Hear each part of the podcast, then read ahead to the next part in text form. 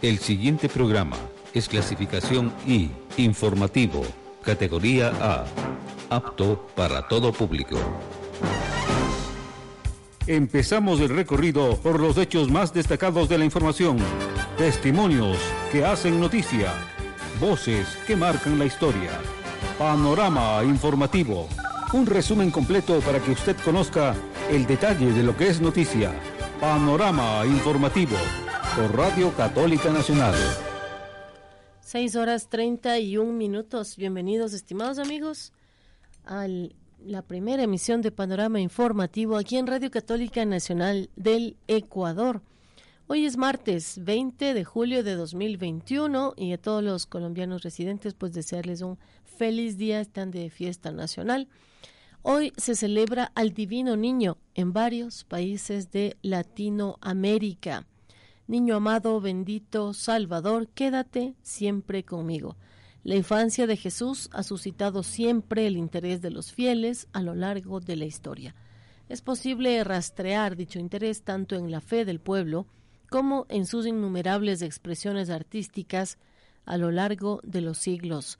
Por otro lado, no son pocas las veces en que Jesús niño se ha aparecido a santas y santos para brindarles compañía, consuelo y fortaleza.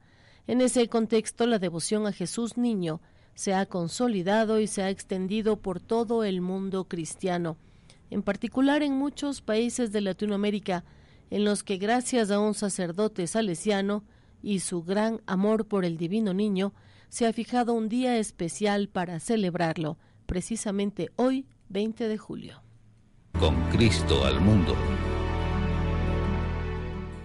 Visite nuestra página radiocatólica.org.es. Panorama en Ecuador. 6 horas 32 minutos. Contentos de estar con ustedes en esta mañana de martes, tercera semana de julio. Daniel Peña en la parte técnica y yo soy Sara Betancourt. Empezamos con noticias nacionales. El gobierno de Guillermo Lazo analiza temas para una consulta popular, informa el comercio. El gobierno baraja algunas posibilidades en su relación con la Asamblea Nacional, con la intención de allanar el plan de trabajo del presidente Guillermo Lazo. El primero, llegar a consensos mínimos con una agenda para mitigar la crisis. Pero si en el Parlamento no se abren los caminos, la opción es consultar al soberano. El primer mandatario anunció la semana anterior que una de las tareas de la ministra de Gobierno, Alexandra Vela, será afianzar una nueva relación con sus aliados en la Asamblea Nacional. La titular de esa cartera de Estado, en entrevista con Radio Quito, reiteró ayer 19 de julio de 2021 que están abiertos al diálogo con todas las bancadas para buscar soluciones a los problemas de Ecuador. Sobre la mesa, dijo, expondrán que el Ejecutivo representa la voluntad del pueblo respecto a la aprobación de un plan de gobierno votado en las urnas. Vela reconoció que si no se alcanzan consensos, el gobierno deberá recurrir al soberano para que dirima los puntos de discrepancia en los que no se logran los acuerdos. 6 horas 34 minutos entre discordias del Consejo de Participación Ciudadana aprobó reglamento para designar al Contralor del Estado. El organismo deberá convocar a la integración de la veeduría ciudadana para iniciar con el concurso y solicitar el presupuesto para su realización, informa el universo. Con el voto de cuatro de los siete consejeros del Consejo de Participación Ciudadana y Control Social, se aprobó el reglamento para organizar el concurso de méritos, oposición e impugnación ciudadana para elegir al titular de la Contraloría General del Estado para los próximos cinco años. El organismo deberá convocar a la integración de la veeduría ciudadana para iniciar con el concurso y solicitar el presupuesto para su realización, que según declaraciones oficiales ascenderá a los 400 mil dólares. Minutos antes de la medianoche del 18 de julio, se efectuó una plenaria virtual caracterizada por la discordia entre sus miembros, en la que se aprobó esta normativa que fue elaborada la noche del 14 de julio por cuatro de siete asesores que integraban una comisión técnica. Se desconocen cuáles y cuántos fueron los aportes de la academia, gremios y ciudadanos que enviaron para redactarlo. Seis horas y treinta y cinco minutos del Estado adeuda a Seguro Sucre unos 129 millones de dólares, informa el comercio. Uno de los principales riesgos a los que está expuesta la aseguradora de capital estatal Sucre es la liquidez para hacer frente a sus obligaciones, es decir, que no cuente con el dinero efectivo para atender, por ejemplo, el pago de siniestros a sus clientes. Así precisa el informe de calificación de riesgos de diciembre de 2020 de Bank Watch Ratings, que además señala que este indicador se ha venido deteriorando los últimos años. A diciembre del 2020, los activos líquidos de la aseguradora, cuyo mayor accionista es la estatal Corporación Financiera Nacional, solo cubrían el 14% de sus pasivos, inferior a la media del sector asegurador, que se ubica en 35%. El riesgo de liquidez proviene de tres factores. El primero es la falta de pago de sus clientes estatales, que pesan un 93% de su cartera. El segundo problema con el que lidia Sucre es la recuperación de valores pendientes de pago con los reaseguros y coaseguros que suman 56 millones de dólares. Y el tercer problema de la aseguradora son los litigios legales con cuatro entes públicos que interpusieron en su contra Petroecuador, SELEC, Corporación Nacional de Electricidad CENEL y banco del afiliado BIES. Los juicios suman unos 152 millones de dólares. Seis horas treinta y siete minutos. Jorge Yunda se queda sin medidas cautelares y concejales retoman la idea de posesionar a Santiago Guarderas como alcalde de Quito. La jueza Grimanesa Erazo aceptó la revocatoria de las medidas. Jorge Yunda se retiró de la audiencia antes de que termine y dijo estar en indefensión, informa el Universo. Mientras Jorge Yunda abandonó a media tarde de ayer el complejo judicial, anunciando que se sentía en indefensión, pocas horas después, alrededor de las 19 horas 30, la jueza Grimanesa Erazo dio el dictamen en el que aceptó la solicitud de revocatoria de las medidas cautelares. Luego de las 16 horas de ayer lunes 19 de julio de 2021, en el auditorio del Complejo Judicial Norte se instaló la audiencia de revocatoria de las medidas cautelares a favor de Jorge Yunda, que fueron concedidas el pasado 7 de julio y que impedían continuar con su remoción de la alcaldía. Vamos a seguir con el mismo tema, pues ha sido un proceso bastante largo el relacionado a la alcaldía de Quito. Santiago Guarderas es el alcalde de Quito. Firmó el acta en el salón del Pleno del Consejo Metropolitano. Informa el comercio. La noche de ayer, 19 de julio de 2021, Santiago Guarderas, nuevo alcalde de Quito, firmó la resolución de subrogación ante un notario en el Consejo Metropolitano. Tal como lo establece la ley, voy a proceder a firmar la resolución por medio de la cual en el ejercicio de las competencias constitucionales y legales asumo el cargo de alcalde de Quito, dijo Santiago Guarderas. Con esta decisión, Guarderas asume la alcaldía de Quito después de que la jueza Grimanesa Erazo decidiera revocar las medidas cautelares, así como leímos en la información anterior de diario El Universo. Tras la decisión de la jueza, los ediles se reunieron en el municipio en donde Guarderas firmó la resolución de la subrogación y también el pedido de claves al Banco Central ya como autoridad del Cabildo Capitalino. A la sesión asistieron principalmente concejales del bloque de oposición Ayunda que con aplausos celebraron al nuevo alcalde de la ciudad. de los diferentes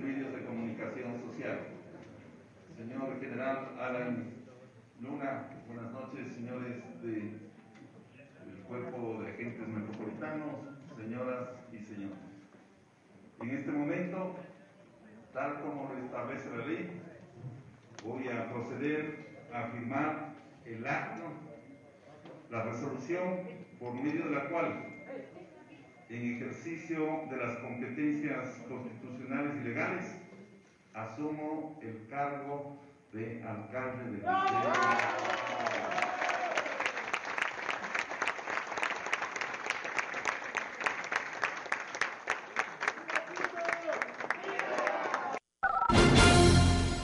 Seis horas cuarenta y un minutos.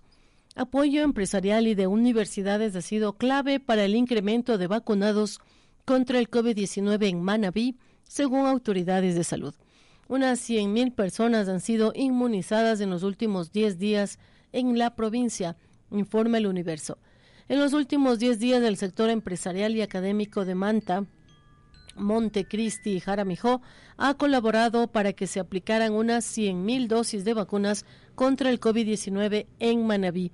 Desde el inicio de la inoculación en el Distrito de Salud de Manta, que agrupa estos tres cantones, hasta el pasado 16 de julio se han dotado de unas más de 208 mil dosis, es decir, que en menos de dos semanas el sector industrial y universitario generó que se aplicara cerca del 50% del total de inmunizados en estas localidades, según Aníbal Chica, director de Distrito de Salud.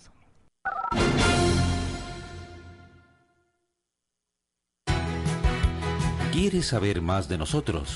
Síganos en Facebook como Radio Católica Nacional. Búsquenos en Twitter como arroba Radio Católica N. Esperamos tu visita. Seis horas cuarenta y dos minutos. Continuamos con información nacional. La variante Delta sigue hasta 19 días en el cuerpo. Vacunas sí protegen contra la mutación. Informa el comercio, todos los virus buscan ingresar a un organismo para multiplicarse y así sobrevivir. Durante ese proceso mutan con el objetivo de engañar al sistema inmunitario o a las defensas que le cierran el paso. Por ejemplo, el SARS-CoV-2, causante de la enfermedad COVID-19, ha tenido varias mutaciones, en especial la proteína S o espiga. Es una parte del virus que se une a la célula. El genetista César Paz y Miño explica que actúan como una cerradura y su llave.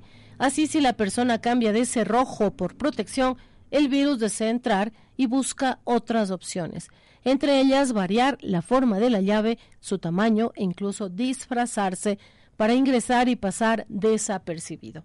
El virus pone en marcha cambios para evadir el sistema inmune. En Ecuador circulan tres de las cuatro preocupantes a nivel mundial, Alfa del Reino Unido, Gamma de Brasil y Delta de India. Esta última empezó a circular en el Oro y Guayas. Se reportan 10 casos, los síntomas comenzaron a inicios de junio. El 11 de julio se confirmó el resultado. Cinco de ellos fallecieron, dijo el Ministerio de Salud, por enfermedades crónicas como insuficiencia renal. La mutación Delta y su compañera, la subderivante Delta Plus, son diferentes a sus antecesoras. Se muestran entre el 40 y el 80% más transmisibles que la londinense y 50% más que la original de Wuhan, en China. Además, explica a Paz y Miño causan síntomas distintos como tos, dolor de cabeza y de garganta y secreción nasal abundante. Con otras variantes lo común era falta de olfato y gusto especialmente. Paula Dalgo, docente investigadora de la UTPL, coincide con su par. Cuenta que esta mutación ha presentado otra diferencia preocupante. Permanece más tiempo dentro del organismo. Con la alfa el virus se queda entre 11 y 12 días y con la delta llega a 19 días. La persona se mantiene infecciosa más tiempo. Con las otras puede contagiar a una o dos más, pero con la delta a 5 o 6. En el laboratorio de la UTPL se han analizado 140 muestras de enero a la fecha en El Oro, Loja y Zamora. En 45 de ellas anotan encontrado variantes simples. Además, se detectó la mutación de Brasil y Reino Unido. No se han reportado más casos de la primera. El motivo, cree, es que la vacunación se aceleró. Para Catalina Yepes, epidemióloga y salubrista, la inmunización es esencial. Alerta a quienes están parcialmente inoculados, es decir, una dosis y los que no han accedido a las fórmulas son más vulnerables. Todas las vacunas sirven para reducir los síntomas graves o severos de la enfermedad, incluso con la presencia de esta variante. Panorama en el mundo. Seis horas cuarenta y cinco minutos empezamos con noticias internacionales. Izquierdista Pedro Castillo proclamado como presidente electo de Perú, informa la AFP. El Jurado Nacional de Elecciones de Perú proclamó el lunes al maestro de izquierda Pedro Castillo como nuevo presidente, seis semanas después del reñido balotaje en que enfrentó a la candidata derechista Keiko Fujimori. El JNE validó un escrutinio actualizado del 100% de las actas del órgano electoral, dando el triunfo a Castillo con 50,12% de los votos, frente a 49,87% de su rival derechista. Castillo, de 51 años, obtuvo 44.263 votos más que su adversaria. Y no pongamos más obstáculos para sacar adelante este país. El anuncio desató festejos entre cientos de campesinos que acampaban desde hace semanas en el centro de Lima, en apoyo al maestro izquierdista. ¡Viva Pedro Castillo! ¡Viva nuestro presidente! Perú ha vivido cinco años de convulsiones políticas en las que el país llegó a tener cinco presidentes en noviembre de 2020 y vivía en tensión desde el balotaje del 6 de junio debido a la demora en conocerse oficialmente el vencedor. La derechista Fujimori presentó numerosas impugnaciones de votos y apelaciones para dilatar la proclamación del vencedor, mientras sus partidarios exigían en las calles anular el balotaje y convocar a nuevas elecciones. Sin embargo, antes del anuncio del JNE, la dirigente anunció que reconocería su tercera derrota en un balotaje presidencial. El día de hoy anuncio que cumpliendo mis compromisos asumidos con todos los peruanos, con Mario Vargas Llosa, con la comunidad internacional, voy a reconocer los resultados porque es lo que manda la ley y la constitución que he jurado defender. Vargas Llosa, de 85 años, apoyó activamente desde España a la líder derechista, aunque en el pasado fue un firme antifujimorista.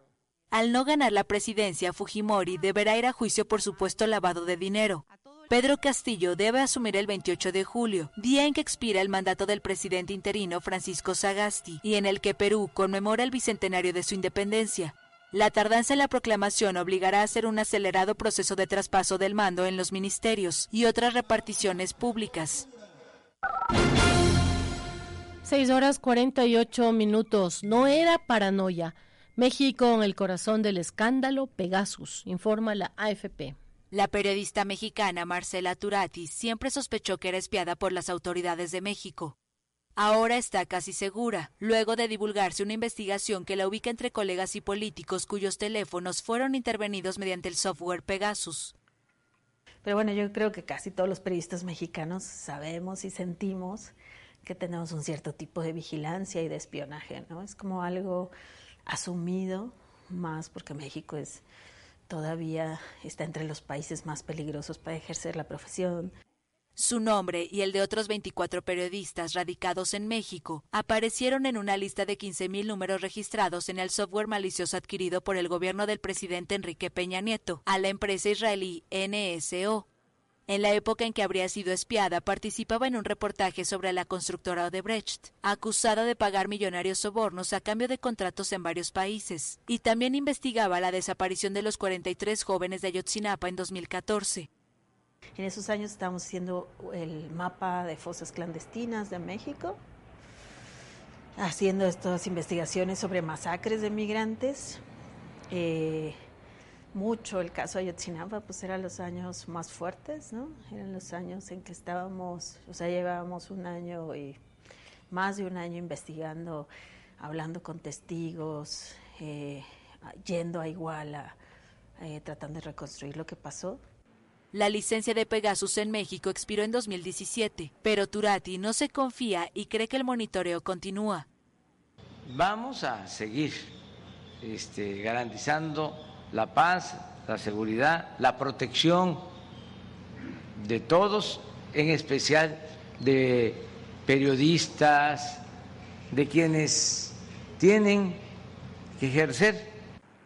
Familiares y colaboradores del presidente mexicano Andrés Manuel López Obrador también están entre los blancos de espionaje entre 2016 y 2017 aunque entre la lista de unos 50.000 teléfonos inteligentes intervenidos en varios países, no aparece el del mandatario mexicano, que al parecer no usaba un celular personal. La lista fue obtenida en el marco del Pegasus Project, una investigación que empezó a divulgarse el domingo y en la que participan más de 80 periodistas alrededor del mundo. La investigación asegura que el origen del espionaje en torno al presidente mexicano tendría características del CISEN, el Centro de Investigación y Seguridad Nacional, un órgano de inteligencia que fue disuelto por López Obrador al asumir el poder. Ya no existe la Policía Federal de Seguridad, ya no existe el CISEN, ya no se espía a nadie, se garantizan las libertades y no se dan órdenes para reprimir. Según Pegasus Project, en México el sistema fue usado además por la Secretaría de Defensa y la extinta Procuraduría General, ahora Fiscalía. 6 horas 51 minutos. Autodefensa indígena El Machete muestra sus armas en el sur de México, informa la AFP. Indígenas en el estado sureño mexicano de Chiapas formaron un grupo de autodefensas para combatir presuntos criminales. Las recién conformadas autodefensas del pueblo El Machete se reunieron en el estadio de fútbol de la pequeña comunidad de San José III, en el municipio de Panteló. Uno de los voceros de los autodefensas, conformada por indígenas tzotziles y tzetzales, sostuvo en un discurso que decidieron armarse ante la injusticia para defender su vida y contra los sicarios del narco y acusó a las autoridades locales de estar coludidas con los criminales. ¿Cómo vamos a defender? Porque ellos también, los sicarios, pues tienen mejor arma, también son puras ametralladoras, porque son sicarios. Pero desde cuando empezamos no tenemos mejor arma. Y gracias a Dios también, pues luchamos, echamos gana también, pues, sea como sea, sí, Los líderes de los grupos denunciaron supuestos ataques de parte de la alcaldía, exigieron que se auditen los recursos públicos y advirtieron que el 1 de octubre no permitirán que asuma el alcalde electo, esposo del actual gobernante local, Delia Yanet Velasco Flores. El pasado 7 de julio el machete irrumpió de manera violenta en la cabecera municipal de Panteló, enfrentándose a balazos con un grupo rival, lo que dejó miles de desplazados de comunidades rurales. Ese mismo día ingresaron al poblado decenas de militares y policías para mantener el orden, pero fueron emboscados el 8 de julio, con saldo de seis policías y tres soldados heridos. Los movimientos de autodefensa han proliferado desde la década de 1990 en México, principalmente en el sureño estado de Guerrero y más recientemente en el vecino Michoacán. Aunque el presidente Andrés Manuel López Obrador rechaza a estos grupos, se estima que llegan a medio centenar. 6 horas 53 minutos. Haití tendrá un nuevo gobierno hoy martes con Ariel Henry como primer ministro, informa la AFP. Haití tendrá un nuevo gobierno el martes encabezado por Ariel Henry como primer ministro. Henry había sido nombrado por el presidente Jovenel Moise poco antes de ser asesinado el 7 de julio. El primer ministro interino, Claude Joseph, ocupará de nuevo el cargo de ministro de Relaciones Exteriores en el nuevo gobierno, que carecerá de presidente y tendrá la tarea de organizar nuevas elecciones lo antes posible. En las horas siguientes al magnicidio, Joseph declaró el estado de sitio y dijo que estaba a cargo, provocando una lucha por el poder en la nación caribeña. Moise gobernaba Haití por decreto, después de que las elecciones legislativas de 2018 se postergaran por disputas, por lo que el país aún carece de un legislativo en funciones. 6 horas 54 minutos fieles ascienden al monte Arafat en el momento cumbre de la peregrinación a la Meca, informa la AFP. Momento cumbre de la gran peregrinación anual a la Meca. Los fieles musulmanes ascendieron el lunes al monte Arafat de Arabia Saudita, pero por las restricciones sanitarias, solo 60.000 personas, ciudadanos y residentes en el reino, fueron autorizadas a participar. En comparación con el número de personas que le realizaron con el profeta, que era más que esto, eran unos 100.000, siento que soy parte de un grupo privilegiado que pudo llegar a este lugar y realizar la peregrinación.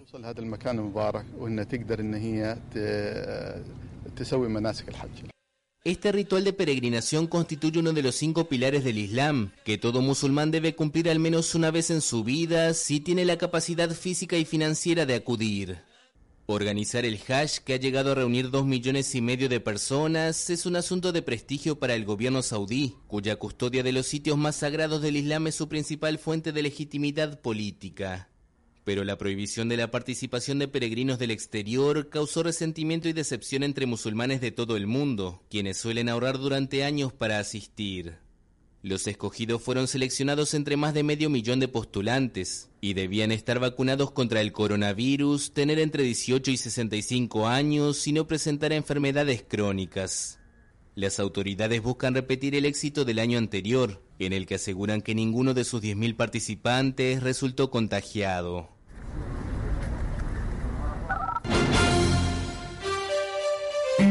Radio Católica Nacional. Panorama Eclesial. 6 horas 56 minutos desde Perú, arzobispo de Lima, 37 años al servicio de la Iglesia. La Iglesia de Lima, Perú, celebró el 37 aniversario de ordenación sacerdotal de su arzobispo y primado de la Iglesia en el Perú, Monseñor Carlos Castillo Matasollo, informa Vatican News.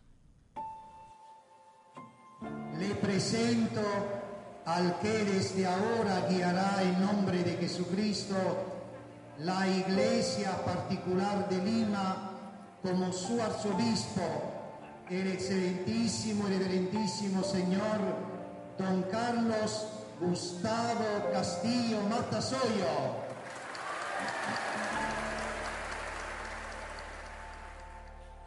Todos los problemas todavía nuevos que veremos y que tendremos delante tienen una posibilidad de solución si tenemos un corazón ancho y un espíritu abierto. Ese es el espíritu de Dios. Inspirados se pueden encontrar soluciones a todas las cosas.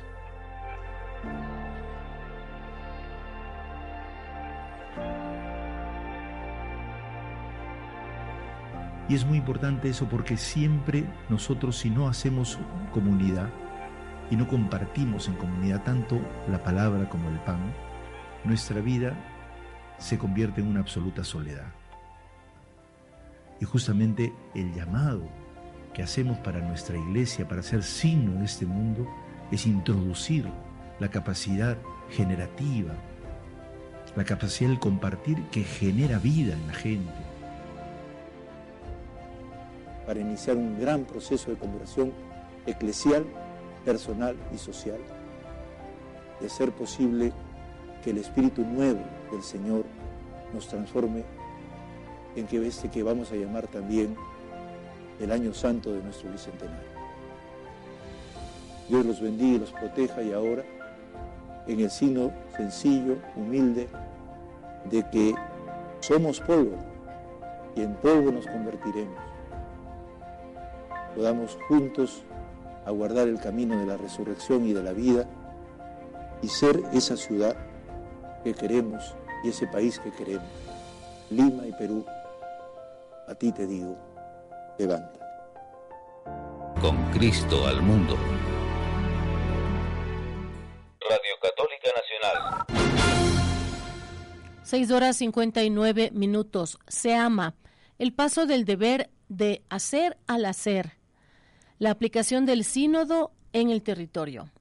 El presidente de la Conferencia Eclesial de la Amazonía, el cardenal Claudio Hums, envió un comunicado en el cual exhorta a la Iglesia a orar al Espíritu Santo para que mantenga encendido el fuego sinodal en la Iglesia pan-amazónica, informa Vatican News. En lugar de preguntarnos solamente qué debemos hacer, cómo hacerlo, cuándo lo hacemos, Veamos y estimulemos lo que estamos haciendo, lo que hicimos ayer. En realidad ya se ha hecho y se está haciendo mucho en cuanto a la aplicación del sínodo en el territorio.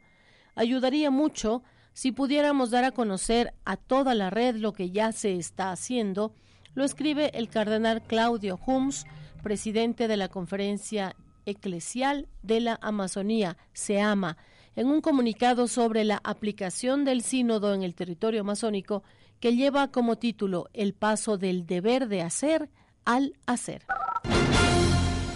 Panorama Informativo, un resumen completo para que usted conozca el detalle de lo que es noticia. Las opiniones vertidas en este espacio son de exclusiva responsabilidad de quienes las emiten. Siete horas, seis minutos. Bienvenidos, estimados amigos, a nuestro espacio de entrevistas aquí en Radio Católica Nacional del Ecuador. En esta mañana, pues como siempre, Daniel Peña en la parte técnica. Gracias, Dani. Yo soy Sara Betancourt.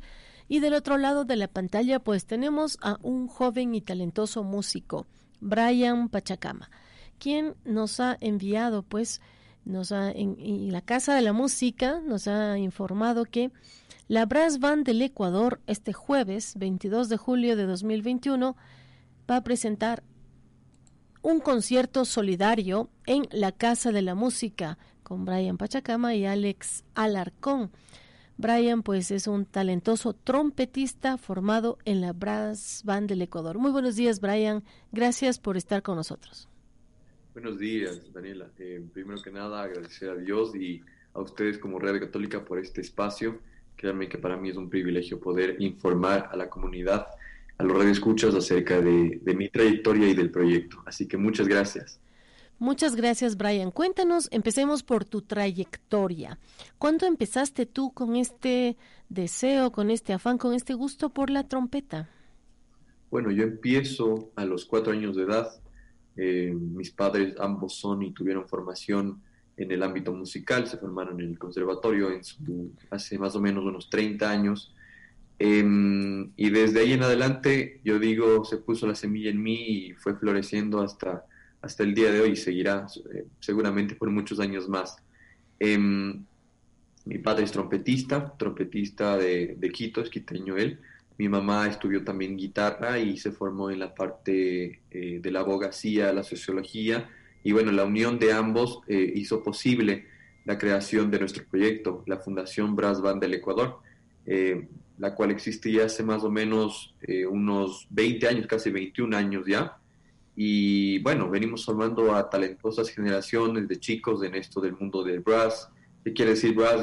Es del, mundo de las trompetas, de los trombones, de las tubas, de los euphoniums y demás. Entonces eso.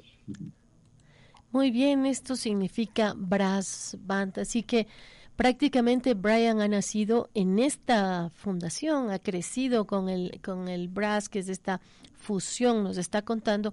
Qué interesante, porque las personas que les gustan este tipo de, de sonidos, pues pueden asistir tranquilamente y con mucho gusto, me imagino, todas las medidas de bioseguridad en la Casa de la Música para este concierto. Y decía que es un concierto benéfico. Cuéntanos, Brian, por favor.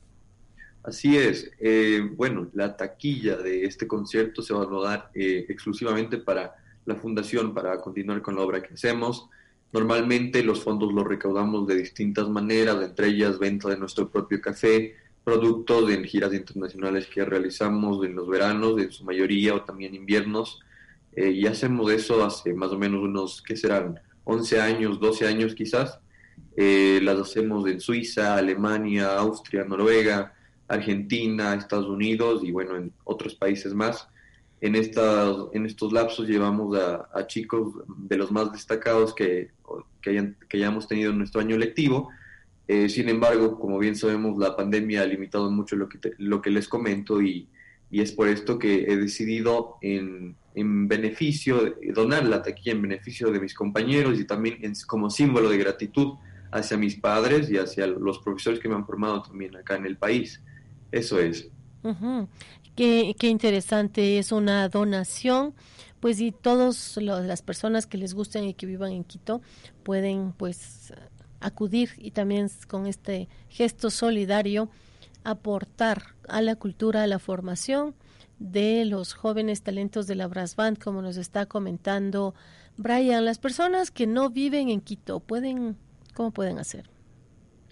También tenemos planeado eh, emitir una señal, una retransmisión el día viernes 24, me parece, sábado 24, perdón, sábado 24, pero es exclusivamente para el público que, nos mencione y al que nos puede contactar a través de eh, nuestras redes sociales, las redes sociales de la Brass Band del Ecuador, porque son para casos especiales, ¿no? Y también vamos a tener señal abierta para Europa, Estados Unidos y, otras partes del mundo que, bueno, ya tenemos más de 80 personas, tengo entendido hasta el momento, que nos van a ver de manera online. Así que también es, una buena alternativa. Efectivamente, pues la pandemia con todo el dolor que ha, ha, causado, los problemas que todavía existen, porque todavía la vacunación está en pleno trámite, todavía faltamos muchos por acabarnos de vacunar, eh, pero esto ha hecho que también, ¿verdad? La pandemia ha hecho que también los medios digitales alcancen, no digo protagonismo, pero que sean explotados más, ¿no? Cuando tenemos problemas es cuando la creatividad tiene que aparecer para poder solventarlos. Así que muy buena noticia que nos comenta Brian Pachacama, que eh, es posible registrarse a través de las redes sociales. En Facebook aparecen como Ecuador Brass Band y también tienen una página web Brass Band Ecuador. Ustedes pueden buscarla y ahí informarse de cómo pueden hacer para colaborar si es que pueden ir personalmente y si no, pues para registrarse y poder disfrutar de este concierto que será online abierto para el resto del mundo y es una forma también de que se conozca nuestro país y los talentos que tenemos aquí. Cuéntanos por favor un poquito, Brian, del repertorio que va a incluir este, este concierto. Buenísima pregunta, siempre me gusta hablar del repertorio.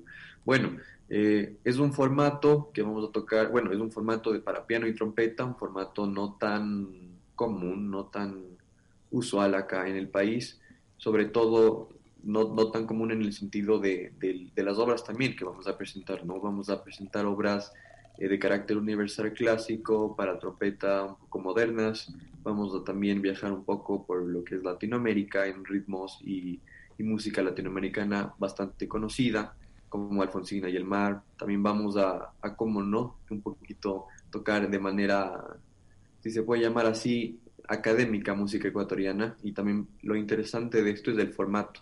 ¿A qué me refiero con formato? Es esta, si se quiere, conformación de trompeta, esta unión de trompeta y piano, que en la que vamos a también explorar con bastantes texturas y sonidos. ¿Y por qué digo esto? Porque aparte de la trompeta tiene como primos de hermanos, ya yo les llamo así, son como familiares cercanos de la trompeta que brindan colores, texturas que no son tan usuales, ¿no? Y que a veces, eh, o bien hay un concierto de un instrumento que se llama bugle, o para trompeta en do, para trompeta en si, para trompeta americana, para trompeta alemana, y lo que vamos a hacer en este concierto es hacer como un, un mix ya de todo, para tratar de darle a la audiencia una experiencia que nunca más, o sea, nunca antes se ha visto en el, en el país, ¿no?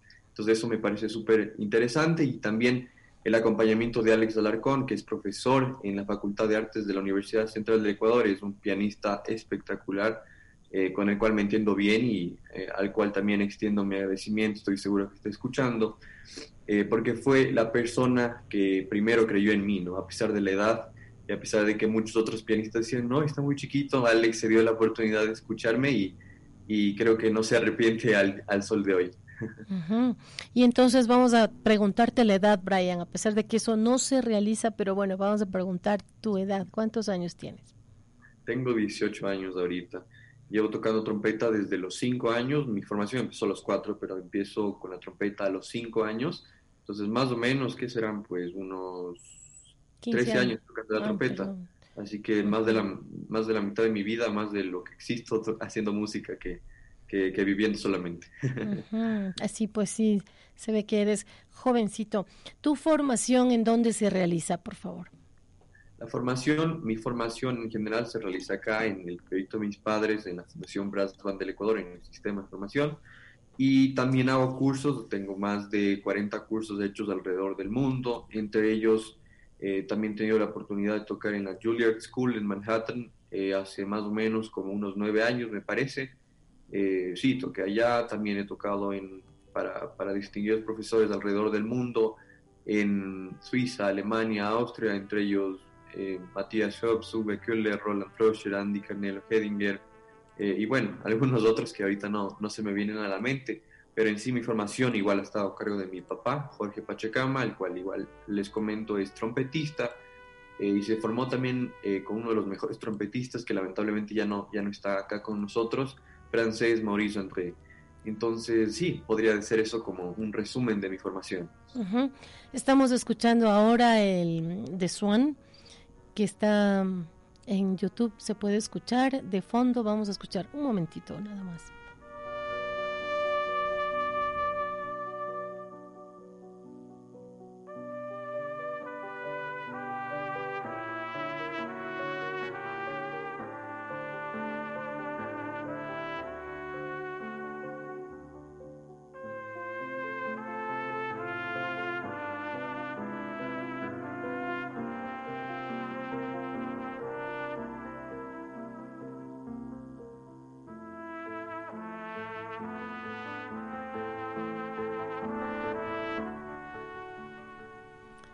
Bueno, pues se oye muy bien esta combinación de piano y trompeta, entonces también felicitar, como nos había dicho Brian hace un momento, al maestro Alex Alarcón, con quien pues ha tenido esta generosidad también y va a realizar este concierto el jueves 22 de julio de 2021 en la Casa de la Música, un concierto solidario.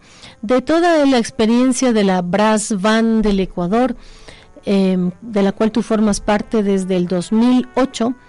Eh, cuéntanos, por favor, en todos estos viajes que nos has contado un poco fuera del país y dentro del país, ¿cuál crees tú que es la experiencia más importante para los jóvenes que forman parte o los, las personas que forman parte, músicos que forman parte de la brass band, como individuos, así de, individualmente y también como banda?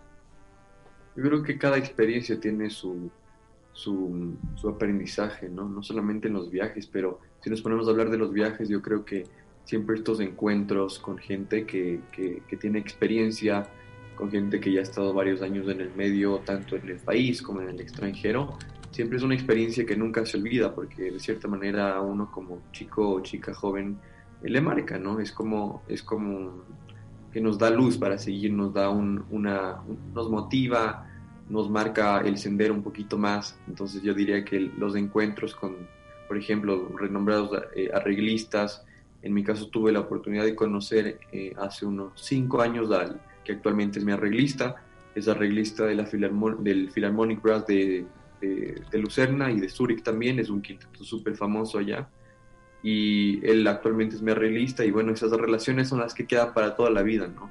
Y creo que como en todo, las amistades, las buenas amistades, eh, estos, estos encuentros son los que a nosotros como músicos, tanto en lo personal y en lo grupal como, como brass band que somos, son los que nos marcan para siempre. Es em, interesante pues lo que nos dice Brian, que son encuentros que, que duran para toda la vida. ¿Cuál crees tú que es el futuro que está proyectado para la brass band? Yo creo que para la brass band todavía con 20 años eh, aún no hemos hecho mucho, sin embargo eh, los, alumnos dirán, pero yo le veo a la brass band eh, como un proyecto que no solamente está en el Ecuador, sino también que como un protagonista de la escena musical en el brass en todo el mundo y un poco ese es mi, mi objetivo como hijo de los fundadores, llevar a la brass band no solamente digamos, ya hemos trascendido en el medio, hemos estado súper presentes. Yo diría que casi el 95 de, las, de los eh, instrumentistas de viento metal, metal, han pasado de alguna manera por acá, tanto en seminarios como en clases particulares, con capacitación. Eh, se han visto involucrados de alguna manera con nosotros y, creo que han, han, han aprovechado la oportunidad pero yo quisiera llevar a la brass band al, al siguiente nivel, como yo digo, y también, eh, como siempre les digo a mis papás, a las ligas ya más grandes. ¿Por qué no hablar de la brass band en un futuro eh, como protagonista, como bien digo, ¿no? de la escena musical en el ámbito del viento metal en todo el mundo, apoyando, fomentando y también no solamente a niños del Ecuador, sino de toda Latinoamérica y del mundo. Que es también importante ir siempre más allá, ¿verdad? Que eso es como el siguiente nivel. ¿Cuáles han sido los problemas? Nos habías mencionado, Brian, acerca de los problemas eh, por la pandemia y por eso, pues, este concierto, que es importante que las personas que puedan asistir háganlo. Es realmente la música es una forma de comunicación que toca el alma, entonces es, es importante el desarrollo musical en nuestro país. Y antes de que nos contestes, pues, Brian, también nos han compartido gentilmente un link para escuchar el concierto de Aranjuez, que es una obra también que ha sido interpretada por Brian Pachacama, trompetista, pero un poquito más bajo el volumen tal vez. Muchas gracias.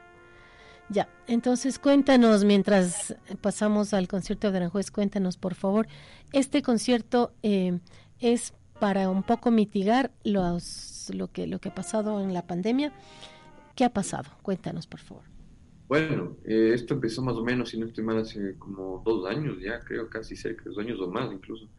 Em, y como les comento, nosotros hacemos programas, diversos programas. Entre estos programas están masterclasses, traemos a profesores del extranjero, súper eh, eh, talentosos o reconocidos en la escena internacional.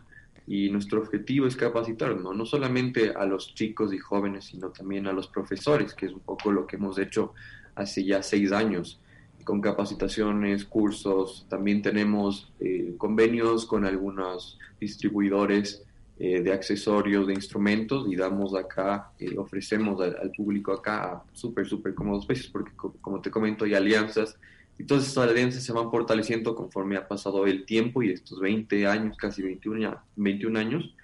Y además de esto, hacemos giras internacionales en tiempos normales, ¿no? Para recaudar fondos a los programas que te comento. Además, mantenemos la escuela. Eh, es una iniciativa 100% privada, así que es un, es un gasto o es un, es un presupuesto bastante fuerte el que manejamos al año para poder llevar a cabo nuestros programas, pero eh, como bien sabemos, o sea, la pandemia no, no ha permitido eh, que, que, la gran parte de, los, de las actividades que se realizan para recaudar fondos se lleven a cabo. Es por esto que he decidido junto con Alex, sumado a, la propuesta, Em, presentar y bueno, dar el símbolo de agradecimiento, como ya dije, y gratitud la, taquilla de mi concierto en beneficio y en pro de los niños y las personas en sí que se, forman, se, se, han formado y se formarán en el proyecto.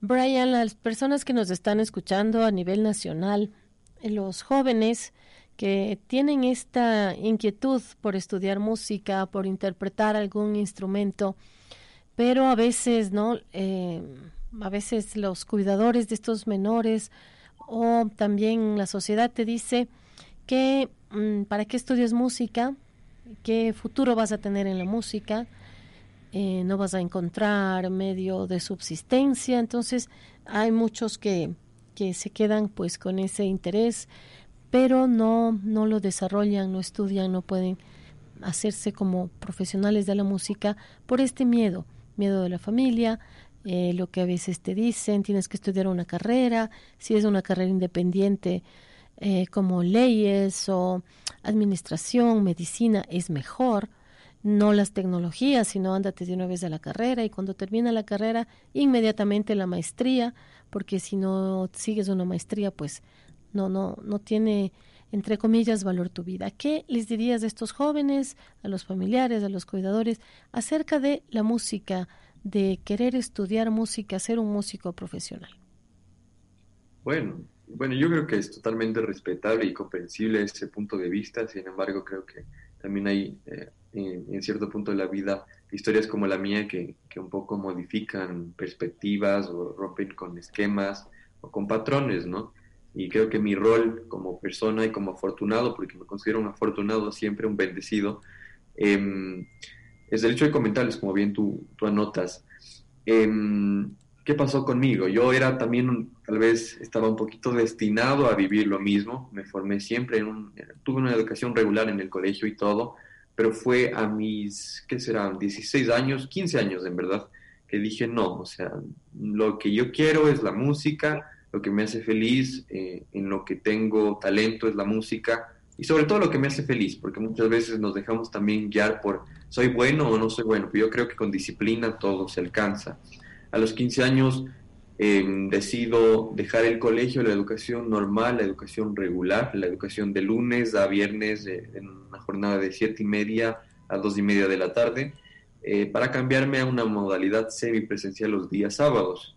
Y sí, como, como seguramente muchos de los que escuchan se estarán imaginando, fue un tremendo, tremendo, tremendo lío en mi familia, porque a pesar de que somos músicos y estamos ligados a esto de la música, eh, incluso hubo como un ambiente de tensión, ¿no? De, de, qué va a pasar, como bien tú dices, sería mejor que estudien, no sé, yo igual era, gracias a Dios, buen estudiante en el colegio, de los mejores, de hecho fue abanderado del, pabellón, ¿cómo se llama esto? De Quito, creo que se dice. Sí. Bueno, eh, fue como un problema, ¿no? No, ¿no? no un problema en sí, pero fue como una incomodidad que tuvimos ahí entre familia, a pesar de que estuvimos y de, hecho somos casi la mayoría músicos.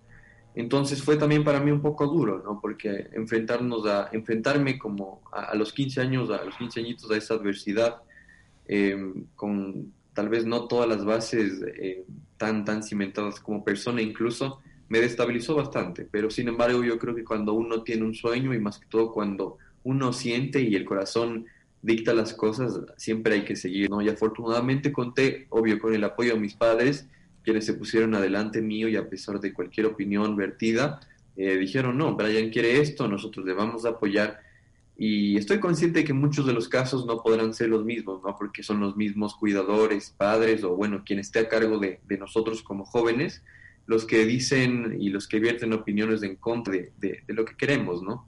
Pero yo creo que siempre hay alternativas, siempre hay maneras. Yo tengo también varios amigos que están en la misma situación y siempre acuden a mí a decir, pero ¿cómo puedo conversar con mis padres? ¿Cómo les digo? Y es verdad, en la sociedad lamentablemente aún en el Ecuador es una realidad que igual me gustaría cambiar con, con el ejemplo, si así Dios permite. Eh, pensamos que la música es, no sé, vida bohemia, vida vida de, de, andar de bar en bar tocando en, no sé, en cualquier parte y todo menos dedicarse como, como en verdad yo creo que es la música, ¿no? Si se la quiere tomar en serio. Entonces es algo complicado, pero asimismo hay, hay lugares en donde, donde siempre uno puede acudir, ¿no? Donde siempre hay esa opción B, siempre hay esa ayuda, siempre está Dios presente. Yo creo que en gran medida, no te puedo decir, hay una fórmula, pero yo creo que cuando uno, en primer lugar, le pone a Dios como centro de todo, ese siempre ha sido mi lema y las personas que me conocen siempre dirán lo mismo. Siempre yo digo, Dios es el centro de todo y después todo va acomodándose, ¿no? Siempre va tomando su lugar, tomando su rumbo y a pesar de cualquier opinión vertida, de quizás las adversidades, como no solamente en la música existen, sino en la vida misma, eh, si uno le pone a Dios como el centro, yo creo que lo demás empieza a fluir eh, como agua, ¿no? Eso, eso podría decirles a, a todos los que nos escuchan. Qué interesante y muchísimas gracias, Brian, por esa visión que nos has dado, ¿no? Dios está en el centro de todo, lo cual es cierto para las personas que tenemos fe.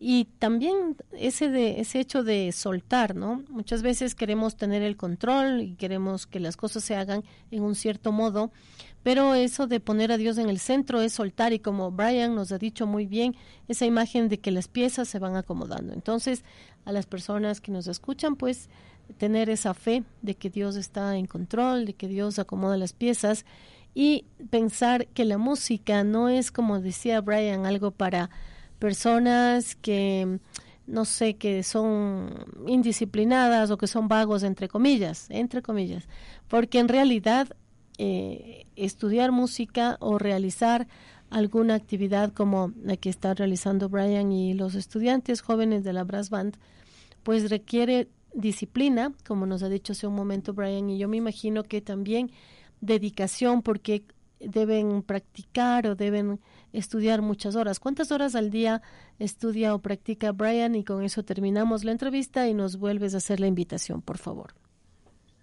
Eh, bueno, es un poco es un poco curioso. Normalmente podrían pensar que estudio como, no sé, yo he escuchado de gente que estudia ocho horas, nueve horas al día sin embargo, creo que he tomado ventaja o de cierta manera ha sido beneficioso el hecho de empezar a una temprana edad. No estudio más de unas dos horas máximo al día cuando más estudio. Sin embargo, yo creo que así como es importante estar con nuestro instrumento, es importante más que todo, el, yo le digo, el training mental, el, el entrenamiento mental. Yo he encontrado y me parece que es muy, muy, muy, yo diría incluso más importante que tocar mismo el instrumento, el estar en paz con uno mismo, el tener las cosas en orden antes que con el instrumento, con uno mismo, porque es lo que uno refleja, ¿no? Es una manera de expresarse y si uno está eh, con, no sé, agobiado, triste, enojado, contento, alegre, lo que sea, se siente. Entonces, para mí es importante siempre este momento de, encontrarme conmigo mismo, con Dios, y hay disciplinas que me han ayudado un montón, como han sido el yoga también, practico ya desde hace unos cuatro años y ha sido una disciplina que me ha permitido eh, ahorrar tiempo, si se quiere, en esto del estudio, porque yo desde que practico esta disciplina, eh, con un enfoque no necesariamente budista o del Medio Oriente, sino con mi propio enfoque, ¿no? Con mis bases, pero ha sido una disciplina que me ha permitido trascender en ese nivel y tal vez ahorrarme esos tiempos, esa, esa, esa hora de estudio, la cual ocupo para simplemente leer quizás, o tocar lo que me gusta, o salir con amigos, pero sí, ha sido, no, siempre es, lo mismo, ¿no? Siempre hay ensayos, eh, actualmente igual he tocado con bastantes, bastantes artistas acá, últimamente en la escena local en Quito. Y, eso, aprovechando esto, que ya también antes de finalizar, bueno, ya como para ir terminando con la entrevista, gracias, agradecer a mis auspiciantes, porque sin ellos no sería posible tampoco el concierto, ¿no? Ellos son parte fundamental y pieza clave de todo esto y también eh, están comprometidos, ¿no? Y eso es lo que me alegra, comprometidos con el arte en local, en el país y, ¿por qué no, en el mundo? Eh, mis auspiciantes son Ledeu Academia. Ledeu Academia es, un lugar donde me formé en mis últimos años en el idioma alemán, una academia que enseña lenguas extranjeras, eh, mayoritariamente europeas, y que sí son pieza clave siempre para los, los muchachos, y no solamente para los muchachos, sino para la gente en general que quiere viajar al extranjero y quiere tener una inserción satisfactoria y pronta, ¿no? Que es lo que un poco yo necesito, porque en, el mes de septiembre eh, iré a estudiar en Suiza, en la Universidad Central en Lucerna, y ahí hablan, bueno, en Suiza hablan cuatro idiomas, francés, italiano, suizo-alemán y romanche. La parte que me toca es la parte en la que hablan alemán suizo, y bueno, esta academia es la que me ha formado el último tiempo y la cual también está auspiciando este concierto en gran medida.